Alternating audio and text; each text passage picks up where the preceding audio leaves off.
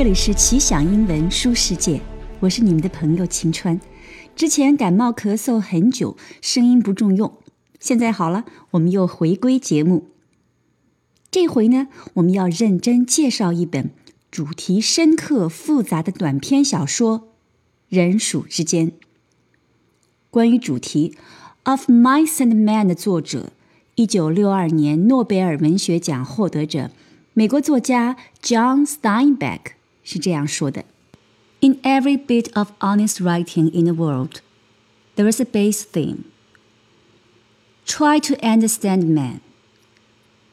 If you understand each other, you will be kind to each other.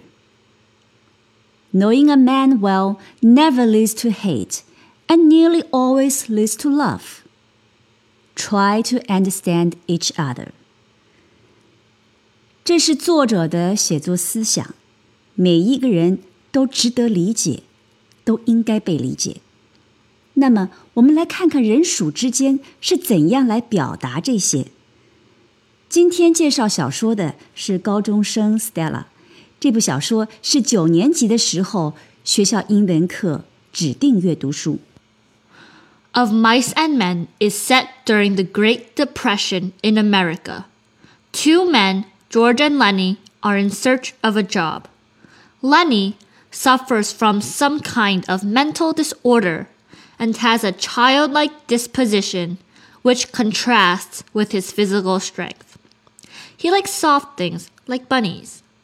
Although George complains about having to take care of Lennie, he genuinely cares for his friend. Their dream is to have their own farm. 大萧条背景下的两个底层流民，一个身体强壮，但是有点弱智；另一个呢，虽然精明，可也没有受过什么教育，充当着保护人的角色。这两个朋友的梦想是拥有一个农场。They eventually find a farm job in California. They meet Curly, who is a jealous and violent man, who declares that no man may set eyes on his wife. His wife, however, is flirtatious. This woman has no name in the novel. In fact, her only role was to portray the symbol of danger towards Lennie. Towards the end of the novel, Lennie accidentally kills her and runs off.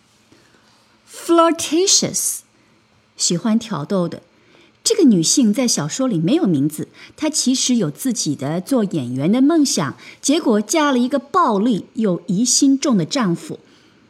对她来说，去挑逗男人成为了她在现实里不得已的某种自我实现。于是，对智力低弱、不知深浅轻重的 Lenny 这个女人成为潜在的危险，而这个女人的自以为是也造就了自己的悲剧。后来怎样呢 George understands that Lennie would suffer from a horrible torture before his death by Curly and his men. Out of mercy, he kills his best friend Lennie by shooting him in the back of his head. Wow, what a sad and dramatic ending! 这本书的结尾是全书最为震撼的一部分，也是 Stella 决定介绍它的主要原因。命运的不得已这种成年人才有的沉重的感情，来听听十几岁的 Stella 是怎样来理解的。The world is tough.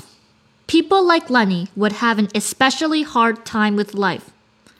He would have had a hard time finding a job, and he also loses jobs very quickly. He harms and angers people without meaning to.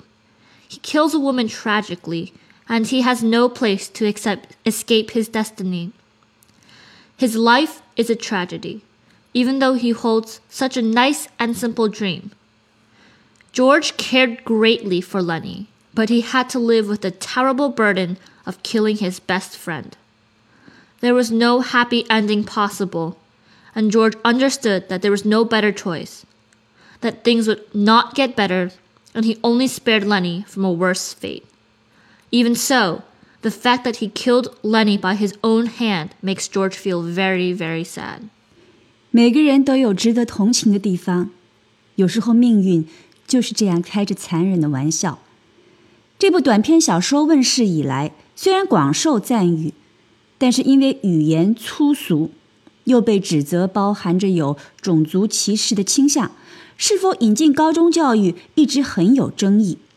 那么，Stella 的学校是把它放在英文课里的，这也反映出美国中学教育里的一个特点，就是学校和老师的自主性。